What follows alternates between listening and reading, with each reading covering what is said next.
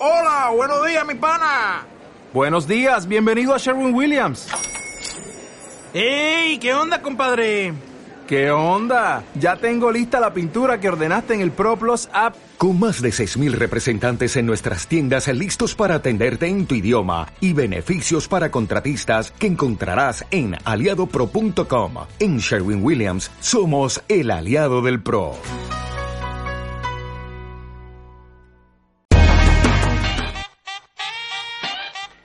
Estás escuchando La Otra.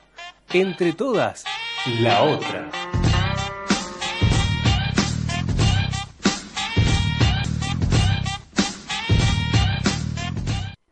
Hace mucho tiempo, en una frecuencia muy, muy lejana.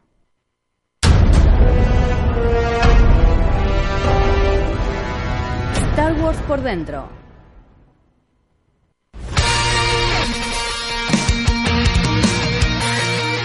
Hola a todos, buenas noches, bienvenidos a un nuevo programa de Star Wars por dentro, número 27, temporada 2.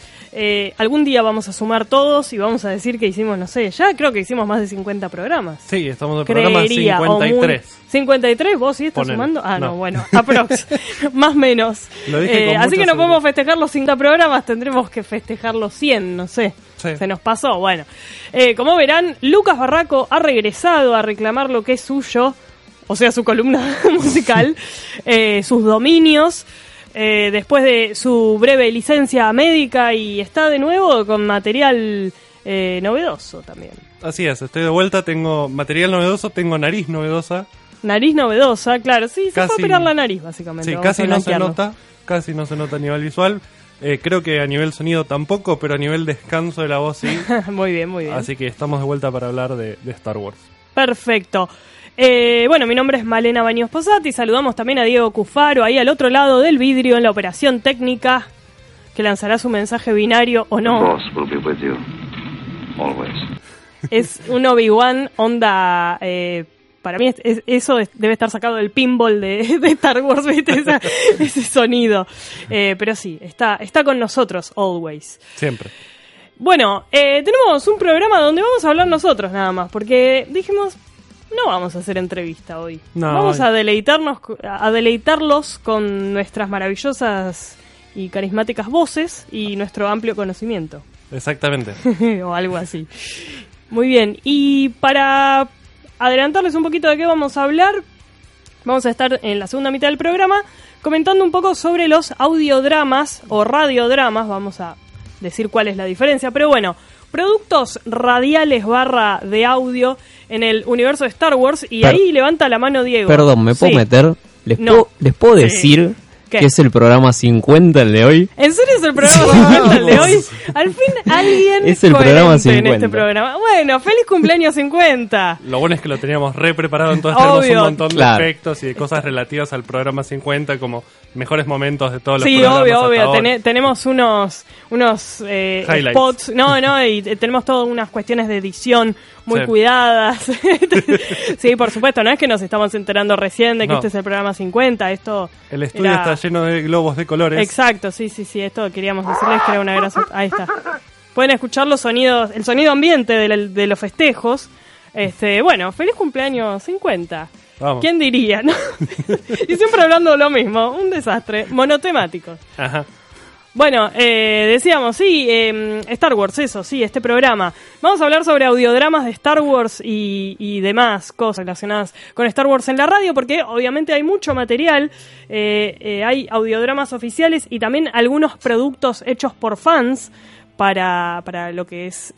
bueno, no, no digamos radio ya, pero para ser transmitido por audio y dramatizaciones eh, bastante logradas por parte de los fans, así que vamos a estar hablando de eso en la segunda mitad del programa. También vamos a hablar sobre, y esto es un tema muy, muy específico, pero porque así somos, vamos a hablar de animales disfrazados en Star Wars. Así es. Porque hay varios casos de animales reales, de carne y hueso, que han sido disfrazados para interpretar personajes en las películas, las películas clásicas. Sobre todo, claro, la primera trilogía. Sí, después es como que ya era un poco ilegal o inmoral hacerlo, Se Pero- juntaron las asociaciones protectoras de animales más el CGI y fue como, no, no, no hace falta. No hace falta, no es necesario. No es necesario, pero en las fotos que vimos filtradas de episodio 9 hay unos caballos disfrazados. Sí. Con un tipo unos sobre todos de pelo. Así que, no sé, probable, quizás vuelvan los animales disfrazados, quién sabe. Vamos a estar hablando sobre algunas anécdotas un tantito bizarras del backstage de Star Wars. Y acá el compañero Lucas, en breves instantes, va a estar hablando, eh, en, en el marco de su columna musical, de un tema nuevo, digamos, para, para vos. Recién Sí. incursionaste, arrancaste a ver Rebels y... ¿Por dónde vas? ¿Ya terminaste? Mm, estoy en ahí. el capítulo 17 de la tercera temporada. Bueno. En mi, mi última aparición por aquí estaba en el episodio 5 de la primera temporada. Así que aprovechaste... El reposo me vino re el bien. reposo, claro. Para hacerte una maratón. Totalmente, totalmente. Me encanta Rebels. Todo lo que jamás me gustó Clone Wars es lo que me gusta Rebels. Muy bien. Sí, hay como una especie de separación de, ba- de bandos, digamos, Sí. eh, por ahí también.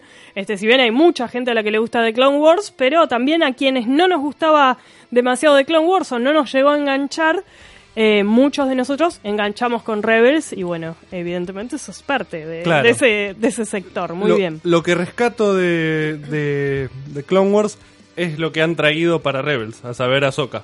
Claro, sí, sí, sí. Es una reivindicación Totalmente. interesante del personaje. Sí, sí, sí, sí. Este, sí, y hay varios personajes, eh, digamos, algunos recanonizados, importantes, eh, y otros que se creían muertos, digamos. Detalles. sí, Pero sí. bueno, vamos a hablar, obvio, con spoilers, porque Rebels ya terminó. Sí. Así que hablaremos libremente de la serie. Eso será en unos breves minutos, porque antes queríamos mencionar que en las noticias eh, relacionadas con Star Wars, con las películas que se están produciendo ahora mismo, bueno, no sé, ahora es de noche. Ah, no, es, es temprano. Así que ahora mismo, en este instante, en la otra punta del mundo, se, están, se está filmando episodio 9. eh, y una de las últimas noticias que se supo en cuanto al elenco es que Matt Smith se suma a episodio 9. ¿Quién es Matt Smith? ¿Quién es Matt Smith? Es uno de los Doctor. ¿Quién? Claro, es un es uno de los tantos protagonistas de Doctor Who, la serie británica de ciencia ficción más longeva, en realidad la serie de ciencia ficción más Sí. longeva y que además es británica, eh, que bueno, cualquier fanático de la ciencia ficción tiene que ver Doctor Who porque Sí. es como una piedra angular de, de la ciencia ficción angloparlante al Es- menos. Es, más, me atrevo a decir que si no te gusta tanto la ciencia ficción, pero te gusta el humor inglés, también, tenés que ver esa serie. Sí, exacto. Arranca con lo que pasó de 2005 en adelante. No te claves Claro. las 70.000 temporadas previas que no las vas a encontrar en internet. Pero sí, hay que, hay que ver. La serie arranca en 1963, o sea que bueno, esa es eh, la primera temporada y creo que también la segunda hay muchos capítulos perdidos, es difícil, este y el, el resto eh, se consiguen en diversas calidades, pero eh, el, el tema es que también bueno tiene una narrativa bastante lenta. La recomendación generalmente es si no conoces nada de Doctor Who, quizás arrancar por el revival de 2005 o eh, unos años después, porque también tengo varios conocidos que en los últimos dos años empezaron a ver Doctor Who y la mayoría arrancó con eh, la temporada de David Tennant. Para mí, uno de los mejores doctores de Tennant, seguido muy de cerca por Capaldi. Ya sé, soy populista, ¿qué se le va a hacer? Yo, eh, no, no es por eh, ¿Llevar la demagogia, pero a mí, mi favorito, creo a esta altura que estoy en condiciones de afirmar que Matt Smith es mi doctor favorito.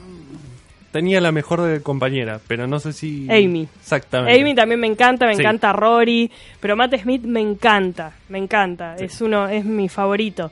Eh, bueno, se junta que también lo vi en el especial de los 50 años. Claro, sí. Tuve la oportunidad de ir a la Doctor Who Convention en, en Gales, eh, que se hizo en el Tranqui. 2012, y tipo, el actor estaba ahí y fue como, ah, listo. Hasta que alguien supere eso. Bien, está bien, No, sí. pero ya me gustaba de antes y, y bueno, además se le suma que, nada, lo vi en pantalla grande y en un escenario y fue como, ah. También Pero bueno. participó de las BBC Prompts en una Claro. noche que hicieron un concierto que eso, cuando hayan visto la serie, si no vieron eso, véanlo porque también vale, vale la pena. Es Totalmente. básicamente la orquesta, la Filarmónica de Londres, Sí. tocando la banda de sonido de la serie. La- en los vivo y momentos. con Con personajes show, en sí. vivo y demás. Sí, sí, son las cosas que hacen los ingleses, ¿viste? Sí. Que cuando son nerds, son nerds y, y hacen esa clase de, de productos aparte, Sí. super ñoños y hermosos.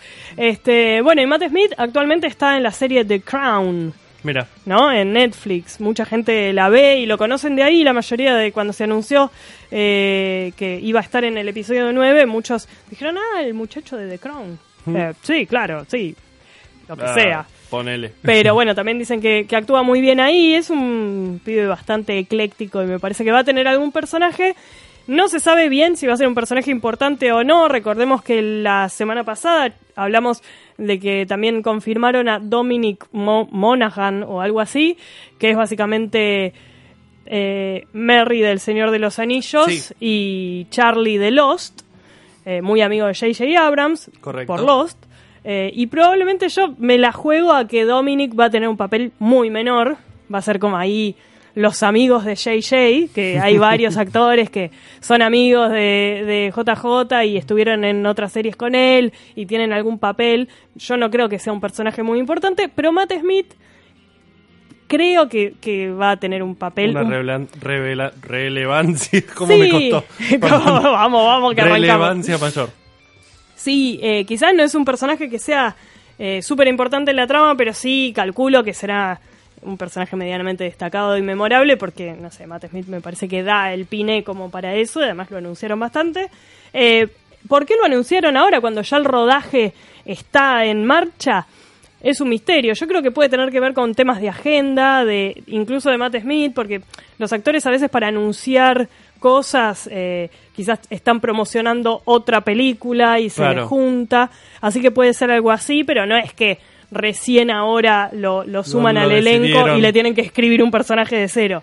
Evidentemente, bueno, sería parte de lo que ya estaba escrito y era un personaje que todavía no había sido asignado hasta tanto Matt no pusiera el gancho, digamos. Pero bueno, Correcto. finalmente quedó, quedó oficializada su incorporación. Veremos qué nos depara el destino con Matt Smith. Ojalá que lo haga bien y le vaya bien.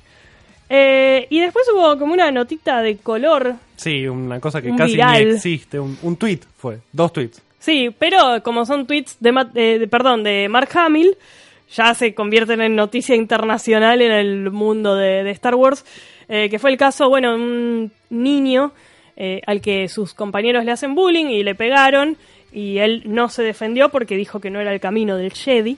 Correcto. Este, y bueno, mantuvo así firme su convicción de de, no violencia Exacto. este, inspirado por Luke Skywalker y, y otros. Entonces Mark Hamill, bueno, lo reconoció, digamos, en redes sociales. Creo que la historia previamente ya había salido en algunos medios. Mark Hamill compartió la foto del nene y dijo como, yo te banco y no sé qué. Así. Así. Ojalá que la próxima le devuelva la piña igual a los bullies, pero bueno. O que por lo menos aprenda a correrse de los golpes como Claro, hizo pobrecito. el propio Mark al final de episodio Exacto, 8. tal cual, sí, sí, sí. Que le ponga una proyección de la Claro. fuerza y así. Este, pero bueno, son esas cosas eh, de Mark Hamill siempre eh, del lado de los buenos y de los fans. Correcto. Así que eh, fue como esa pequeña historia de Star Wars de este fin de semana, creo que fue, o estos Sí. últimos días. Así que bueno, eso es un poquito el panorama en un contexto de hermetismo absoluto, porque cuando JJ Abrams prende la cámara y empieza a filmar, se cierran, digamos, todos los canales de, de comunicación de Lucasfilm, así que mucho no se sabe. Eh, como les decíamos, advertencia, ya están circulando por internet algunos supuestos guiones o filtraciones de Sí. qué trataría el primer acto de episodio 9. Por las dudas no lo miren porque puede ser mentira, pero también puede ser verdad. Y lo malo es descubrirlo cuando ya estás en la sala y decís, oh, todo era cierto. Resulta Como que diría sí. Han Solo, todo era cierto, todo. En fin, bueno, así que cuídense.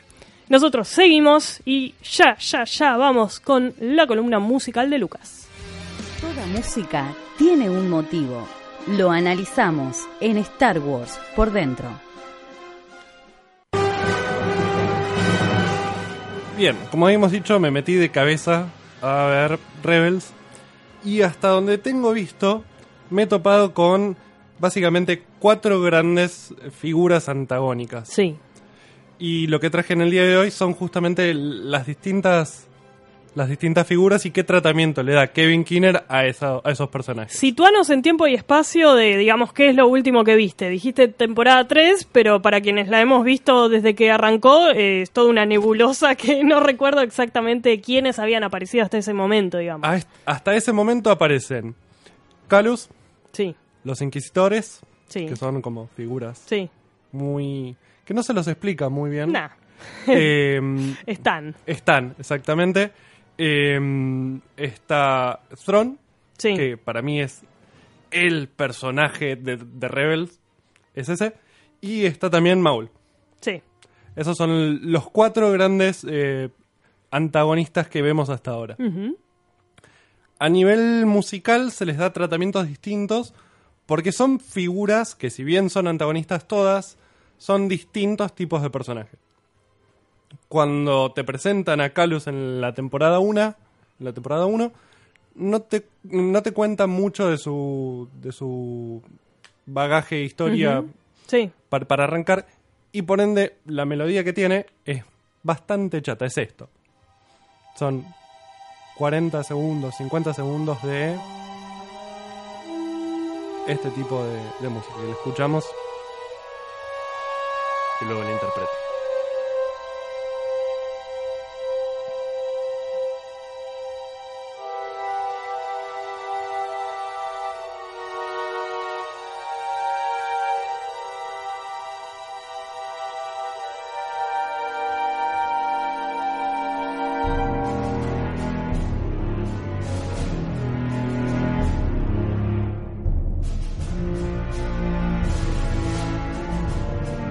Uno de los recursos preferidos y de los lugares comunes de cualquier tipo de compositor que se dedique a hacer banda de sonido es mandarle al, pe- al- al personaje malo las disonancias al sector grave y a cargo de las cuerdas.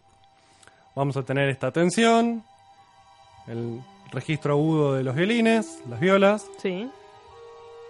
no hay mucho tema de Calus para tratar porque justamente es un personaje que al menos en la temporada 1 no te dice nada. eh, en sentido de por qué está sirviendo al, al imperio. A medida que avance la trama, Sí. vamos a empezar a tener un poco más de, de contenido de este personaje. Incluso va a ser. Se, se va a convertir en, en espía para los rebeldes. Y ahí el tratamiento que se le dará a nivel musical será otro diferente. Es un personaje que creo que arranca siendo cero carismático, Sí. totalmente cliché, Chato. que no das dos mangos y a mí en el momento que hace ese giro Sí, en, en la interacción sube un con montón. Seb, Sí. en el momento en que se quedan aislados en el medio de la nada en una cueva. Que también es un lugar común, digamos, de la Sí. ficción, hacer que dos personajes que se llevan mal tengan que ayudarse para sobrevivir. Sí, Eh, pero está bueno y el personaje de Calus ahí como que toma otro un rumbo giro. y se hace mucho más interesante. sí, totalmente. Los, inquis- los inquisidores, que es lo que viene ahora, tienen este obstinato del imperio porque obviamente Sí, oscuros y malos. oscuros, malos, en el registro agudo, la parte eh, percutiva muy importante, coros, eh, registro grave. Estos son los personajes más clichés del planeta para mí.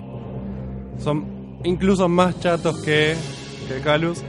El primer Inquisidor me había gustado más. Sí, cuando empezaron a aparecer por todos lados, Ya cuando aparecen esos dos de la segunda temporada, creo, Sí. me pareció la nada misma. Pero el primero tenía su onda. Tenía como una cosa así estética más. Tenía que ser violenta, como- digamos. tenía que cumplir la, la función de ser la contracara perfecta de Ezra, Sí. eh, de que fuera su, su primera gran prueba. A nivel eh, banda de sonido es como un es como un Vader que no es a Claro. nivel música como que quiere arrancar y nunca entra pero sí le queda el, el de fondo el, el ostinato de del imperio el pam pam para pam Claro. pam eso está bien claro ahí todo el tiempo Y ese combate final, el duelo entre Kanan y el Inquisidor, para mí fue uno de los mejores momentos de, es, es un gran momento de Rebels. me parece que cuando están cuando ya hay peleas con dos o tres inquisidores al mismo tiempo y usan los Sí. sables como, como si fueran Helicópteros, turbinas de, sí. de- sí. Es totalmente innecesario. Es como, Malísimo. Dale. Son de luz. Sí, sí, es como No de bien. eh, los recitales, ¿viste? Con Claro. el- que tenés ese, no sé, como una boleadora de luz. es una cosa parecida. Eh, me, me parece un recurso medio choto, pero bueno. El momento que nunca me vi venir, porque, bueno, o mejor dicho, no me hubiera visto venir si no hubiese visto eh, solo antes de ver esta serie, Sí. es cuando aparece Moll, Claro. y Moll tiene esto por, por banda de sonido.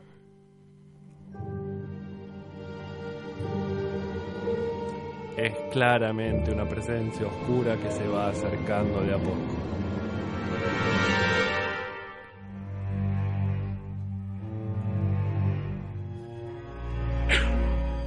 Es esto también es un cliché a nivel musical, pero es otro tipo de, de adversario, si se quiere. Tenemos uno que es chato, otros que son, o que inicialmente son chatos, que son malos y se vuelven al lado oscuro. O, eh, mal- perdón, eh, Eh, malos y se van volviendo para el lado Sí. de los rebeldes. Tenemos tres o cuatro que son intercambiables y siempre son malos. Tenemos uno que, Mol, que no sabemos al principio si, si está volviendo del lado oscuro o qué, qué función viene a cumplir. Quiere hacerse cargo de, de Ezra como, como maestro. Y si bien dice que primero ha, ha abandonado los modos del Sith, Sí. su objetivo claramente es ver dónde cuernos está Obi-Wan Kenobi para vengarse. Claro. Entonces, seguís siendo Sith, aunque lo niegues. sí. Eh, La venganza del Jedi no, no, No, prosperó como no. título, así que por algo es. Claro. Y finalmente, a nivel música y a nivel personaje, el personaje que para mí es más entretenido y más complejo es Thrawn, Sí. que va a tener esta banda de sonido. Una de las cosas que caracteriza a Thrawn es que en el casi el 100% de sus apariciones suena el- el- un órgano de iglesia. Que es un instrumento que no se utilizó mucho a lo largo de la banda de sonido de Star Wars. Creo que casi que no se utilizó en ningún otro momento.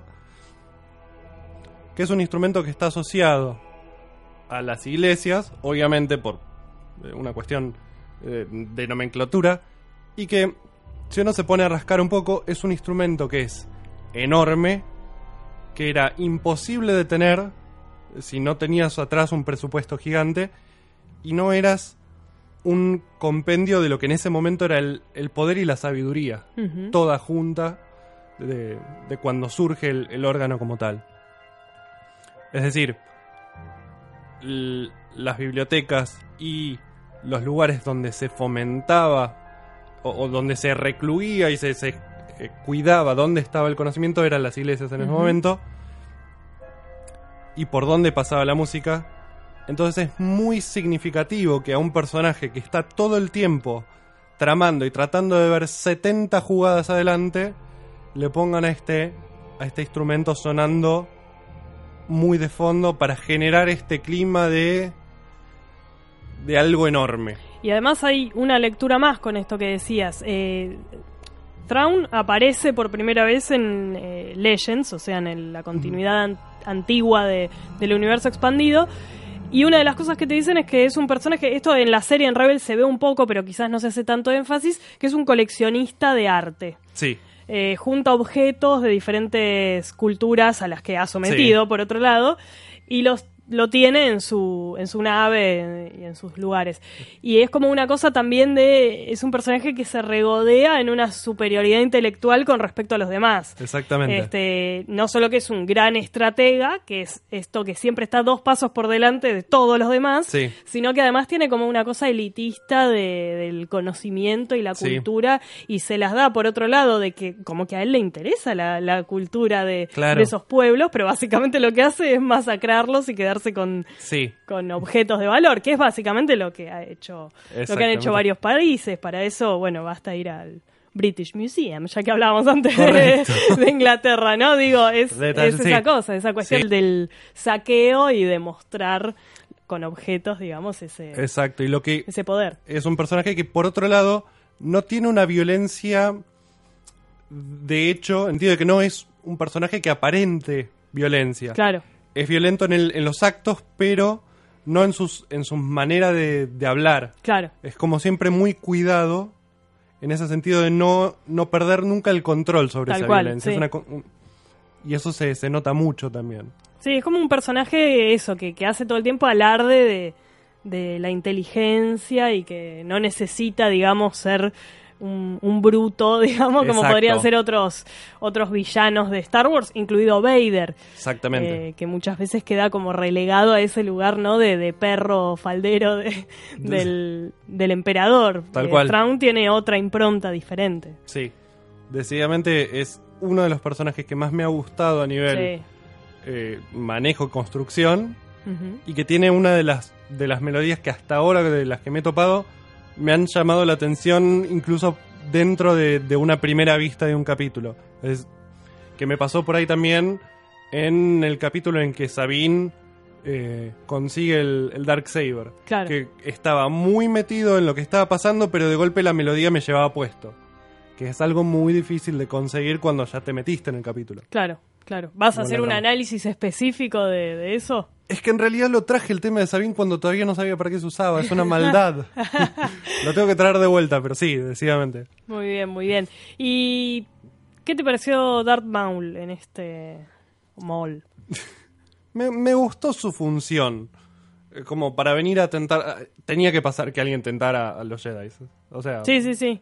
Sí, eh, yo el- que soy una anti eh, resurrecciones de personajes, bueno, Mm. Darth Maul ya había resucitado en The Clone Wars. Y cuando me enteré que iba a estar en Rebels fue como, uy, no, ¿qué van a hacer? Pero me gustó bastante, bastante el, Sí. como el, el camino que, que tomó. Pero, y, y como que tuvo una cosa así oscura y medio siniestra, que estuvo bien trabajada. Dentro Sí. de todo me pareció bastante, me pareció más interesante que en episodio 1. Sí, es que totalmente no había ningún personaje ahí. Era simplemente una figura decorativa que tenía un sable colorado. Claro, sí, sí, sí. Acá, bueno, tiene. Sí, es como que tiene un poco más de seso, puede ponerse un objetivo y utilizar los pasos necesarios para llegar. Claro, sí, sí, sí. Así que sí, ba- banco a, banco a este mall. Quizás no el hecho de que tuvieran que revivir un personaje que habían cortado al medio. Sí, tal cual. eh, pero posiblemente el hecho de que lo hayan revivido nos permite acercarnos a una mejor manera de tratar a un personaje que tenía Sí. para dar cosas. Sí, sí, sí, tal cual. Este, y. mm, espera, ¿tenés algún audio más? Está bien.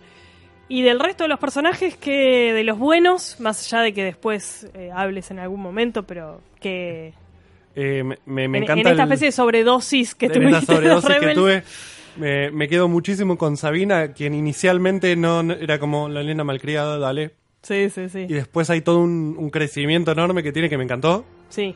Eh, Ezra es como que tengo mis momentos. Hay, hay días en que lo, lo banco mucho y hay días en que lo quiero ahorcar. Bueno, en un momento crece Sí, también. sí, sí, se corta el pelo. Es como, ah, mira. Sí, hay como un salto, un pequeño salto temporal, creo que de la segunda a la tercera, ¿no? Sí. Más o menos. Como que pasa un tiempito, bueno, y Ezra crece, digamos. Sí. No sé, pasa a tener, qué sé yo, 14 años o algo Sí. así. Más o menos, sí, sí. Sí, Ezra también fue muy criticado en su momento porque decían que era demasiado parecido a Aladdin estéticamente, pero bueno, pobrecito. Cumple su rol de ser el niño guía, digamos, dentro Sí. de la serie y bueno, también hay que pensar que es una serie de Disney XD, o sea, Claro. el público objetivo es eh, chicos de la edad de Ezra o más chicos, diría, incluso más chicos, entonces, digamos, siempre hace falta tener un gancho eh, para los niños, Tal no, cual. es medio complicado. Tal cual. Este, sí, y bueno, y también un personaje que para mí queda, digamos, como que podría haber dado mucho más, si bien tiene capítulos excelentes, es Hera. Hera como que yo quise verla más de lo que finalmente Sí. la mostraron, pero bueno, igual sabemos que eh, en Rogue One nos Ah, mostraron que sobrevive, en Forces of Destiny también dicen que llega a la batalla de Endor, así que probablemente la volvamos a ver en algún momento. Tal cual. Eh, sí, hasta ahora es como un personaje, no es de relleno, pero no está teniendo todo el protagonismo que me gustaría, más allá de, ese- de esos momentos en los cuales va a recuperar justamente este esta reliquia de arte de su familia. Sí, sí, sí. Y tiene un momento con, con su padre de acercamiento y de recuperar. Eh, me parece que está mucho mejor tratado ese acercamiento a la familia de Sabine que el acercamiento a la familia de, de ser, sí. Hera. Sí, sí, sí. Sí, además lo, lo de Sabine es interesante porque te plantean el tema de los mandalorianos, que Sí. podría o no tener una relevancia en la serie que está preparando John Favreau, esta serie live action. Tal cual. Este, así que hay que ver si, si ocurre, pero en, como que en Rebels ya te dan la idea de que hay un interés de, de la franquicia, digamos, por meterse por ese lado. Así que veremos Correcto. qué ocurre. Bueno, perfecto. ¿Y a futuro más Rebels? Y sí, yo estimo que sí, hasta que la termine de ver. y- claro. ¿Cómo no? Sí, bueno, sí. perfecto. Yo lo, lo disfruto, es una gran serie. Este, qué, qué extraño. Necesito que empiece Resistance, a ver si está tan buena. Me queda una temporada y medio por ver, así que sí voy a volver con más material de esto. Muy bien, muy bien. Te envidio entonces. bueno, vamos a escuchar un tema entonces. Eh, YouTube es un, un semillero maravilloso de gente haciendo canciones extrañas eh, basadas en Star Wars, inspira- inspiradas en Star Wars. En este caso es Star Wars Funk, basada en la canción, creo que es la única canción que reconozco, ni siquiera diría que conozco, de Bruno Mars. Este, que bueno, una chica agarró y le cambió la letra, hizo un video muy simpático y salió esto.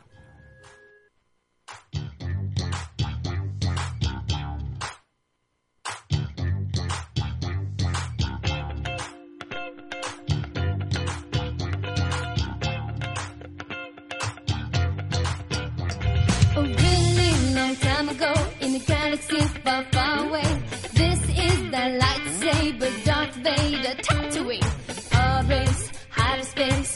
Space, carbonite and cloud city. The Death Star is Spanish chart, Imperial army so nasty. The Force, Star Wars. Better say goodbye to all the ran. The Force, Star Wars. Naked Jedi wanna retired man. The Force, Star Wars. Sing my theme, you know who I am. The Force, Star Wars. And you never know who's your daddy. Jedi training, hallelujah. Jedi training, hallelujah. Jedi training, hallelujah.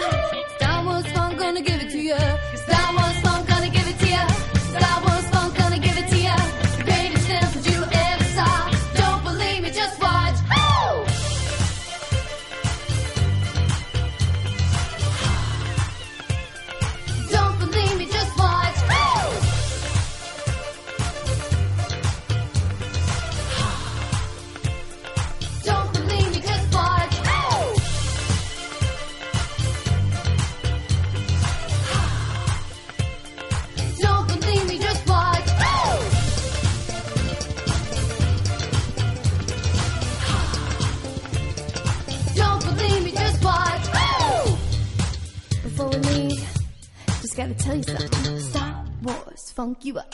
Star Wars funk you up. Star Wars funk you up. Star Wars funk you up. I said Star Wars funk you up. Star Wars funk you up. Star Wars funk you up. Star Wars funk you up.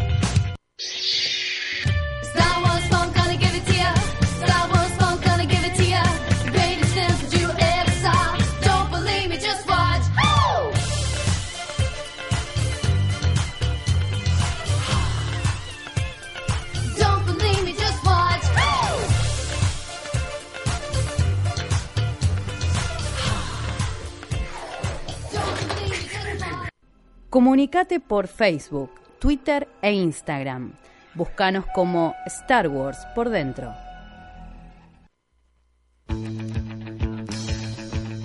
Seguimos en Star Wars por dentro.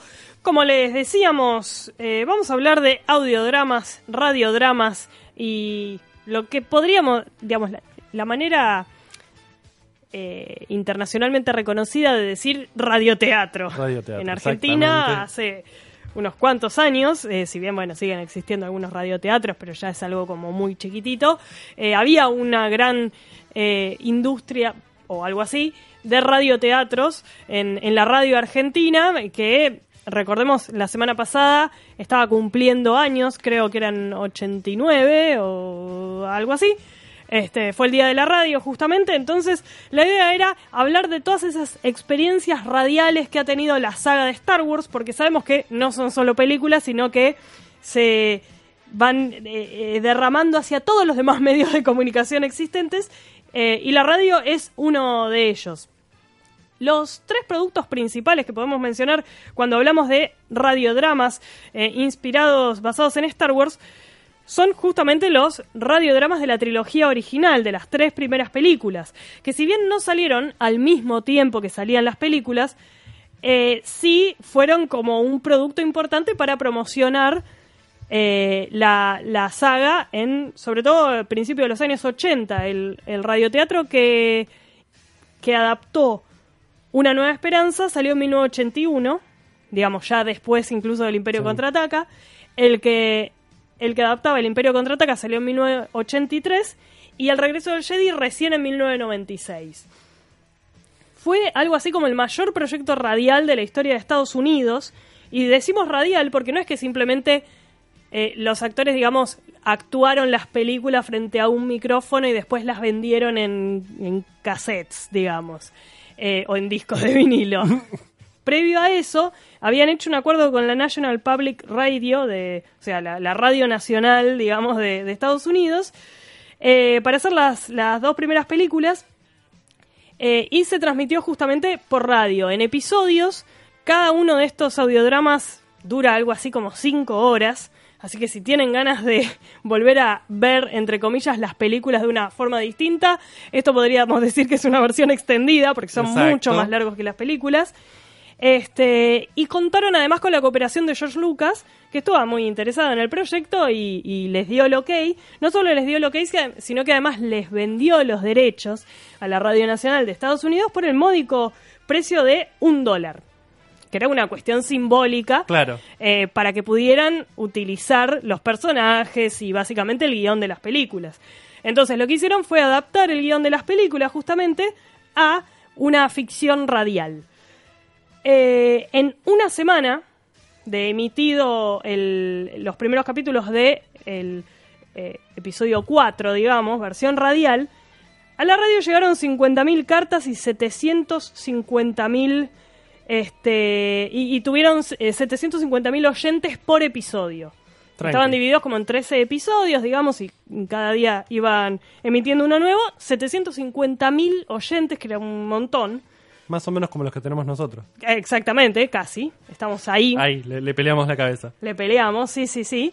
Este fue uno como uno de los grandes eventos de la radio nacional de, de Estados Unidos y contó con la adaptación para los dos primeros episodios, digamos, para episodio 4 y 5, con la adaptación eh, del guion, digamos, que había escrito George Lucas y que habían escrito Irving Kirchner y Lee Brackett, eh, traducidos al idioma radial por Brian Daly, un escritor que estaba muy vinculado con la franquicia, había escrito esas tres novelas de las aventuras de Han Solo, este, así que era un, un autor muy vinculado a, a la franquicia, entonces acá adaptó básicamente para que, que fuera algo atractivo a nivel este radial. Radial. Y quien dirigió la el episodio 4 y episodio 5 fue John Madden, que quizás no le suene, pero es el director de Shakespeare in Love o Shakespeare apasionado. Peliculón, si me preguntás. Aquella película de Joseph Fiennes. ¿Se acuerdan del pobre Joseph? Desapareció del mapa. ¿Cómo que desapareció? Sí, sí, no, no sé qué está haciendo. No, ese es el hermano, Ralph. Ah, tenés razón, mala mía. Joseph ese era el otro. Tenés razón. Y ese no a- sé qué fue de Joseph Fiennes, pero bueno. Este, Shakespeare in Love, después, muchos años después, va, unos años después hizo eso. Eh, y también contaron con la música de John Williams y los efectos de sonido de Ben Burt.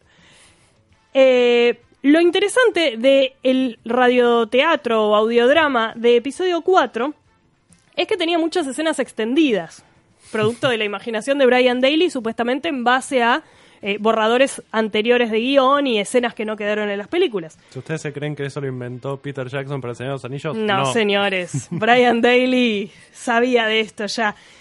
Eh, por ejemplo, hay escenas, digamos, más largas de Luke en Tatooine, este, digamos, maldiciendo por tener que vivir ahí, queriendo sumarse a la alianza. Justo lo que todos queríamos. Sí, lo que todos- pero no vamos a escuchar eso, vamos a escuchar un audio aún más polémico y extraño, que es básicamente el interrogatorio que Vader le hace a Leia, quien luego es su hija, eh, en La Estrella de la Muerte, que en la película vemos simplemente que aparece ese droide de interrogatorios y se baja la puerta y George Lucas protege a los niños de ver una escena eh, de, de absoluta violencia. Pero Brian Daly dijo, bueno, acá no se ve nada, así que vamos a hacer esta escena eh, en audio y les vamos a poner un poquito de lo que fue.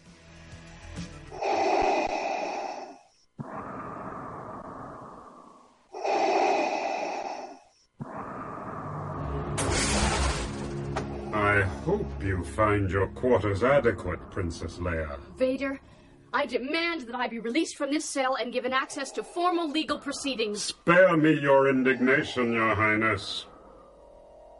What's that, Vader? This machine, it is called an interrogation device. But there are those who call it other things. A torture robot. This violates every rule of law The law no longer applies to you. You're a rebel, you've refused your one chance for mercy. And now, Your Highness, we shall discuss the location of your hidden rebel base. Vader, keep that away from me. The injection arm is primed. Now tell me, where is the rebel fortress? I don't know what you mean. So be it. No. No. Let go. You stop that. Hold still, you little fool. There is no escape. No. No. Ah. Ah. Oh. You can't. You. you-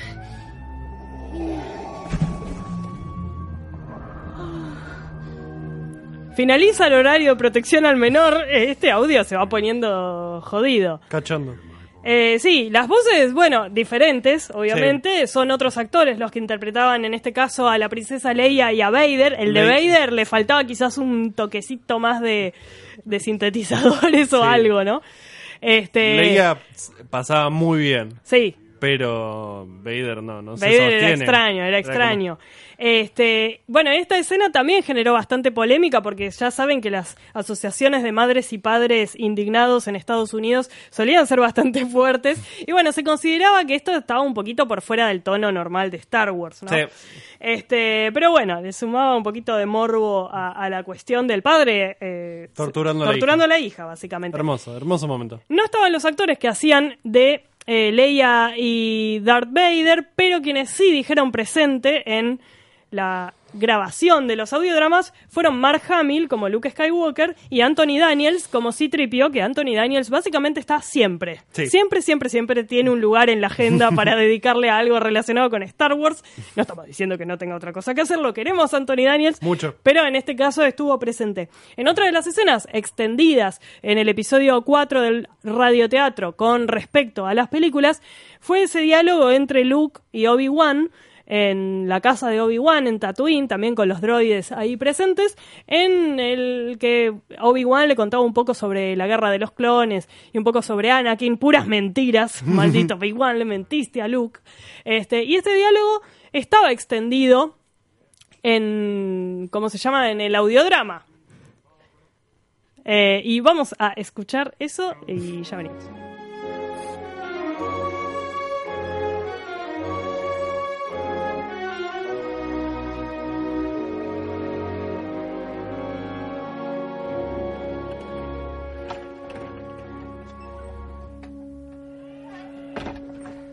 Modest place, Luke. In comparison, your uncle's is rather grand. Sit C-3PO down over there in the corner. Come on, CPO. Let me see what I can do for you. Here's my toolbox. I don't think the damage is too serious. Thank you, Master Luke. It's automatic disconnects released under the strain of the fall. It should be a simple matter of reattaching the shoulder linkages and activating the self-seals. Oh, I don't hope so. Let's see. Yeah. Boy, you know a lot about droid repair for an old. I mean, For an old hermit? well, I, I didn't mean it that way. Oh, I quite understand. Uh, but you shouldn't assume that solitude necessarily begets ignorance, Luke. Yeah, right. Boy, it's a nice home you got here. Pretty well hidden, too. It has all that I require shelter and comfort without a lot of clutter. Ahí Mark Hamill ya tiraba la onda de que podía ser muy bueno interpretando voces. Sabemos que años después Mark Hamill se dedicaría casi de manera completa a el voiceover, a hacer voces, sobre todo para personajes de dibujos animados y de videojuegos. Y bueno, acá ya demostraba que tenía una cierta cancha Gracias. con la cuestión de interpretar eh, a un personaje sin que se lo viera él. Y bueno, fue como quizás su, su primera experiencia, digamos, de, de actuar con la voz, por así De decirlo. Pobre, pobre Mark Hamill. No seas así. Perdón, Mark perdón, Hamill. perdón, Luke. Te rebancamos. Sobre todo en episodio 8, la rompe Mark Sí, sí, Hamill sí, actuando, tota- ¿eh? totalmente, Nunca había actuado tan bien para mí como en esa película. Y bueno, curva de aprendizaje, señor. sí, bueno, es una curva larga. En El Imperio Contraataca vuelven a, a adaptar el radioteatro. Eh, Brian Daly y este muchacho Madden, antes de, de Shakespeare apasionado. También hay nuevas escenas.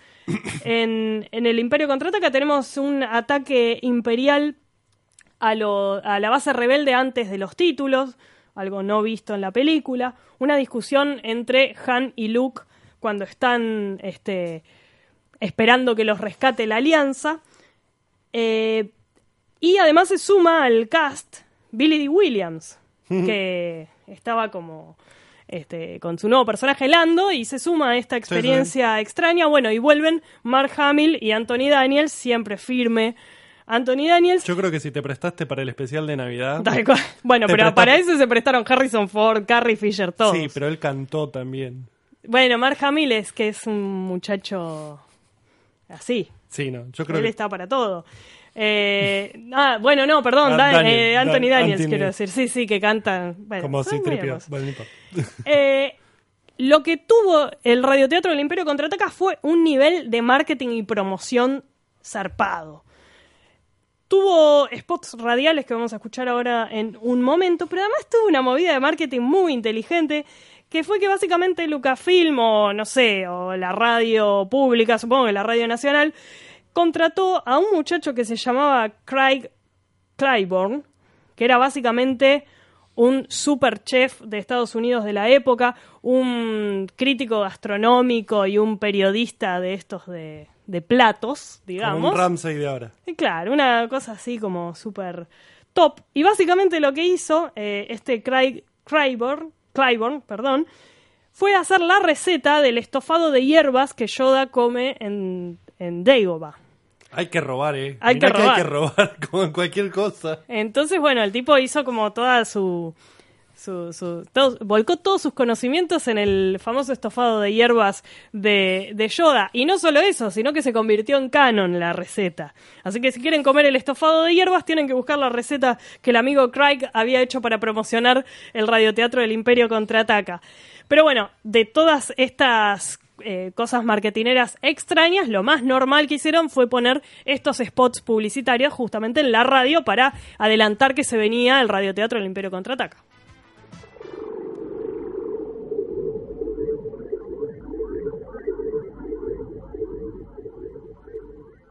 Till I ran into Ben Kenobi and Luke Skywalker, I had myself a pretty good little operation. They wanted to ride to Alderaan, and they're willing to pay enough so I didn't have to ask any questions. Now I'm in the middle of a rebellion. I'm spending half my time dodging Imperial ships and the other half avoiding Her Holiness. Not only that, but Jabba the Hutt's got a price on my head and he's put Boba Fett on my trail. Something tells me it's not going to get any better when the Empire strikes back. The Empire Strikes Back comes to a theatre near you on May the 21st, 1980. Call next month for new message.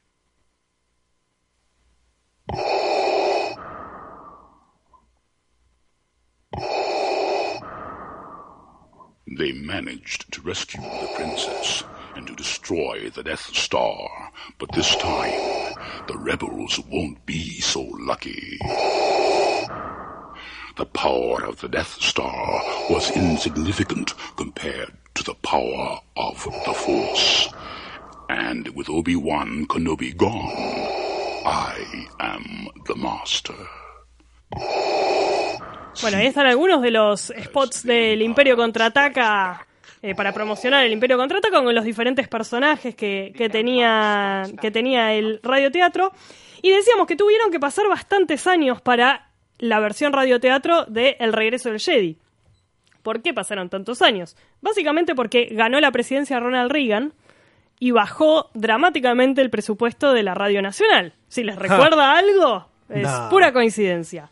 Eh, bajó tanto el presupuesto de la Radio eh, Nacional de Estados Unidos que no pudieron hacer el radioteatro, ni bien terminaron con, con el Imperio Contraataca. Entonces, para el regreso del Jedi, eh, tuvieron que esperar hasta 1996, cuando salió la edición en CD de los dos radioteatros anteriores, que lo sacó Highbright Audio.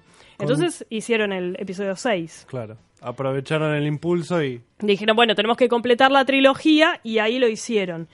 El regreso del Jedi en versión eh, audiodrama también tenía eh, nuevas escenas, o escena- escenas extendidas. Dos escenas muy interesantes. Una es la de Luke construyendo su sable láser en Dagobah, que es una escena que durante muchos años se pensó que no existía, digamos, que- que estaba perdida completamente. Pero la realidad es que esa escena se filmó para la película, no estuvo en el corte final, el momento en que él está ensamblando, digamos, su nuevo sable láser después de que perdió el, el de su padre eh, cuando el susodicho le cortó el brazo, básicamente Sí. en el Imperio Contraataca, construye este nuevo sable. Esa escena había quedado perdida durante muchos años hasta que unos fanáticos que se dedicaban a coleccionar Laserdisc, que para quienes son demasiado jóvenes podríamos decir que es como el eslabón perdido Entre el entre el VHS VHS y el y el DVD. DVD. Si bien hubo cosas en el medio, digamos, pero Sí. el Laserdisc fue básicamente tenía el tamaño, era como un CD del tamaño de un vinilo prácticamente, una cosa muy extraña. Eh, y en una de las tantas ediciones de Laserdisc de, del Imperio contra, eh, perdón, del Regreso del Jedi está esa escena. Y estos pibes mirándolo descubrieron que había una escena que se creía perdida para siempre. Entonces, bueno, la subieron a, a internet y se conoció finalmente. Pero en el radioteatro estaba esa misma escena hecha. Eh, esta vez ya no escribía Brian Daly porque básicamente había muerto hacía algunos años. Entonces colaboró John Whitman, que después haría muchas adaptaciones de radio y de audio de obras de Star Wars, que es básicamente un escritor y luchador. Que como luchador no sé si ha aportado demasiado al universo Star Wars, pero como escritor sí, entre otras cosas, escribió unas novelitas juveniles que se llaman Galaxy of Fur, que son como medio de terror, una suerte de escalofríos de R.L. Stein, pero de Star Wars. Este, y en este caso fue como la primera incursión que hizo en, en adaptaciones, digamos, a, a radioteatro. Y otra escena interesante que hubo es en el momento del Palacio de Java. Aparece quién? Mara. Mara Jade o Mara Jade, como prefieran decirle, para mí es Jade. eh, la que se convertiría en el universo expandido anterior, sacado de continuidad, en la esposa de Luke Skywalker y madre de su hijo Ben. Porque en la continuidad anterior el hijo de Luke Skywalker se llamaba Ben. En la nueva se llama Ben, el hijo de, de Han y Leia. Pero bueno, Mara aparecía en esta edición, digamos, en audio del Imperio, otra vez, del regreso del Jedi, porque por ese entonces el personaje de Mara era bastante popular en el, en el universo expandido, entonces la, la sumaron acá como para darle una cohesión, digamos, con, con las películas y demás. La voz de Mara aparecería en este radioteatro y en un montón de videojuegos y otros productos derivados, así que vamos a escuchar este popurrí de la Mm. voz de Mara que ha sido acallada para siempre. This is Mara. I finished my patrol, nothing to report. As usual. Thanks, Mara. I know this feels like routine. Mara, this is Kyle. Mission accomplished. It's clear to give the evacuation codes. Way to go, Kyle. I'll meet you at the hangar. I'm preparing to lift off to the asteroids. I'll contact you when I have them neutralized. Understood. Better make it fast. Their primary force will be here in no time. I'll contact you as soon as I know anything. Jade out. Esa era Mara en sus distintas versiones y la primera de ellas, o digamos la, la- la- cronológicamente primera, es la de El regreso del Jedi versión audiodrama. Decíamos, John Whitman escribió el guion, adaptó el guion de El regreso del Jedi a radioteatro y después hizo lo mismo con los cómics de Dark Empire 1, Dark Empire 2, Empire Ascend, digamos, estos cómics que fueron como el resurgir del universo expandido de Star Wars, él los adaptó para audiodrama, que la diferencia, digamos, entre radiodrama y audiodrama sería que el audiodrama está grabado para ser vendido en CD o en algún formato, eh, y el radiodrama, digamos, para, ser, emitido en radio originalmente. Eh, bueno, justamente hay muchos audiodramas de, de John Whitman adaptando distintas obras de- del universo expandido, sobre todo cómics, o sea que hay un laburo de reescritura, no es... Porque otra cosa son los audiobooks, que es Claro, básicamente una persona que se cual. graba leyendo un libro, digamos, con cierta interpretación. Muchas veces son actores famosos. Sí. Este, pero que es básicamente leer un libro. Acá directamente es convertirlo en un guion apto para ser escuchado en, en radio en este caso. Y obviamente, como es Star Wars, hay también ejemplos de lo más bizarros.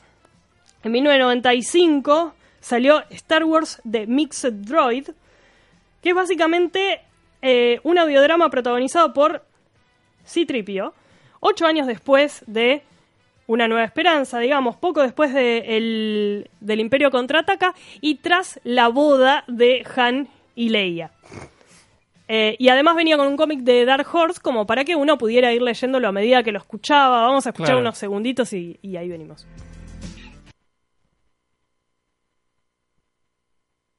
A long time ago, in a galaxy far, far away.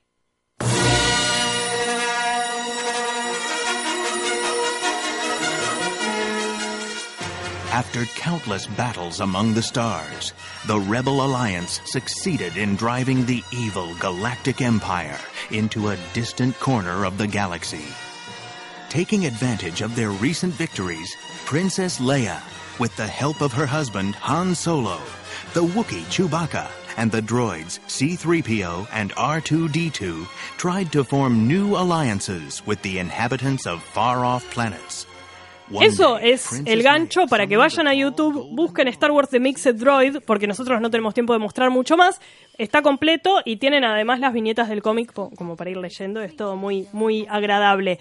También hay versiones de Tales of Mos Eisley Cantina, que son una serie de relatos cortos que están en, en un libro bastante gordito eh, y hay algunas de ellas eh, convertidas en audiodramas.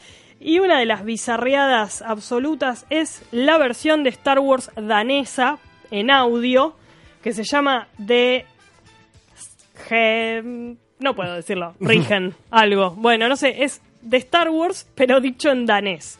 Que no lo vamos a poner porque es muy hermoso, pero no tenemos tiempo. Búsquenlo también porque tiene, tiene su, su costado maravilloso, gente hablando en danés. Aparentemente en ese audiodrama estaban todos los nombres mal dichos, algo así como ese librito maravilloso eh, de eh, origen colombiano donde Luke se llama Caminante Trotacie- del Lucas cielo. Trotacielos y Chewbacca se llama Masca y bueno, y así. Y Arturito se llama Arturito, pero ese nombre para nosotros es absolutamente canónico. Totalmente, siempre. Y si les gusta este tema de los audiodramas, pero quieren un audiodrama moderno, porque es verdad que es complicado quizás escuchar un audiodrama de 1980, pero bueno, no, no debería si estamos viendo películas de 1977. ¿No es cierto? Están los audiodramas eh, hechos por fans, pero por fans, digamos, Con presupuesto. fans con presupuesto y con acceso directo a Lucasfilm, eh, que son los, vamos a decir, la trilogía del contrabandista, son tres audiodramas protagonizados por Han Solo. A Han Solo lo interpreta eh, muy bien, con una voz muy parecida a David Collins, que labura en, en Lucasfilm en todo el tema de mezcla de sonido y creación de sonido sabe de lo que habla y hace una muy buena imitación de Han Solo. Y básicamente son pequeñas historias, pequeñas aventuras de Han y Chewbacca, sobre todo buscando nuevas bases rebeldes eh, tras la destrucción de, de la base de Hoth. eh, o sea que es entre el episodio 5 y el El episodio 6, que es como eh, mi, mi momento favorito de todo. Perdón, eh, sí, bueno, sí, como entre episodio 5 y 6 o, o por ahí. Este, en los tres años también de episodio 4 y 5, esos momentos entre películas, digamos. Este, Y, y está muy bueno, realmente lo recomiendo. Y ahí hay un actor así al estilo de los actores que hacen todas las voces posibles y todos los efectos eh, de sonido posibles que se llama Jimmy McNe Mac, eh, perdón, Jimmy McIerney, que básicamente hace de C-3PO y de un montón de otros personajes y alienígenas. Es muy lindo. Y una de las particularidades es que eh, los muchachos eh, Kyle Newman y FJ de Santo, que son los creadores de estos audiodramas, los mostraron, los presentaron oficialmente en las Star Wars Celebration. Entonces, durante tres años, en, los, en las distintas celebrations de Star Wars, los tipos se ponían en el escenario e interpretaban en vivo el audiodrama. Así que está muy bueno, se escuchan Capos. de fondo eh, los aplausos y demás. Están todos en muy buena calidad subidos a internet, solo uno con subtítulos al español. Este, pero para quien eh, se dé mania con el listening, este, los puede buscar porque están realmente muy bien, muy, muy bien. Esa es la recomendación del día. Y además de la recomendación, tenemos un saludo antes de irnos. Ya estamos ahí, nos tenemos que ir ya. Pero tenemos un saludo desde México, nos mandó Flor, no, no es que Flor esté en México, sino que nos hace llegar el saludo de Steiner Panero que dice, es el tercer programa que escucho en vivo, saludos desde México, así que saludos ahí al oyente mexicano que nos está escuchando en vivo.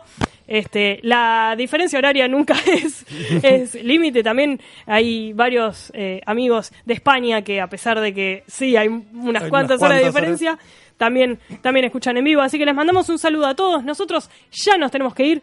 Nos volvemos a encontrar el lunes que viene por radio laotra.com.ar. Que la fuerza los acompañe. Chao.